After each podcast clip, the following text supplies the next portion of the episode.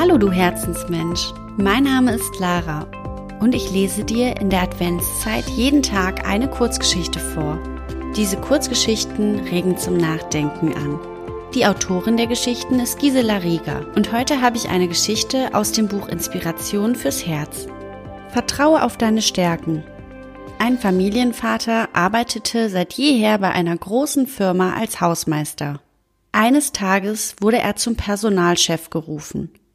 Aufgrund unserer neuen Personalrichtlinien habe ich mir ihre Akte angesehen. Leider konnte ich keinen einzigen Ausbildungsnachweis finden. Unbedarft antwortete der Hausmeister. Das ist schon richtig, ich habe keinen anerkannten Schulabschluss. Dann tut es mir außerordentlich leid. Der Personalchef rang mit den Worten. Sie sind seit über 30 Jahren in unserem Unternehmen tätig, waren nie krank und haben nur beste Arbeit geleistet.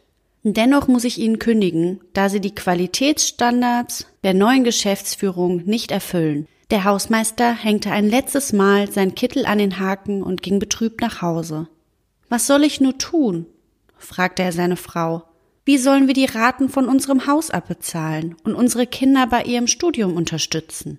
Vielleicht soll dies ja ein Wink des Schicksals sein, meinte seine Frau. Du hattest doch schon früher den Traum, selbstständiger Hausmeister zu sein. Daraufhin suchte er seinen Nachbarn auf, der Inhaber eines großen Betriebes war.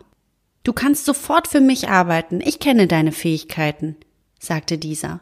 Bei den nächsten Firmen erging es ihm ähnlich, in der ganzen Stadt hatte er einen guten Ruf. Innerhalb kurzer Zeit stellte der Hausmeister immer mehr Personal ein, um der Flut seiner Aufträge gerecht zu werden. Er wurde zu einem angesehenen und vermögenden Unternehmer. Eines Tages bekam er Besuch vom Vorstand seiner Bank. Dieser war erfreut, ihn endlich persönlich kennenzulernen. Es kommt ja immer nur Ihr Buchhalter, um die Bankgeschäfte zu regeln. Diesmal brauche ich jedoch Ihre Unterschrift. Möchten Sie den Vertrag noch einmal durchlesen? Der Hausmeister entschuldigte sich lächelnd. Tut mir leid, ich kann nicht lesen. Ungläubig meinte der Bankier. Sie sind in kürzester Zeit zu einem unserer größten Kunden geworden. Stellen Sie sich einmal vor, was für eine Zukunft sie mit einer guten Schulbildung gehabt hätten. Das kann ich Ihnen sagen. Dann wäre ich immer noch ein angestellter Hausmeister. Der höchste Lohn für unsere Bemühungen ist nicht, was wir dafür bekommen, sondern das, was wir dadurch werden.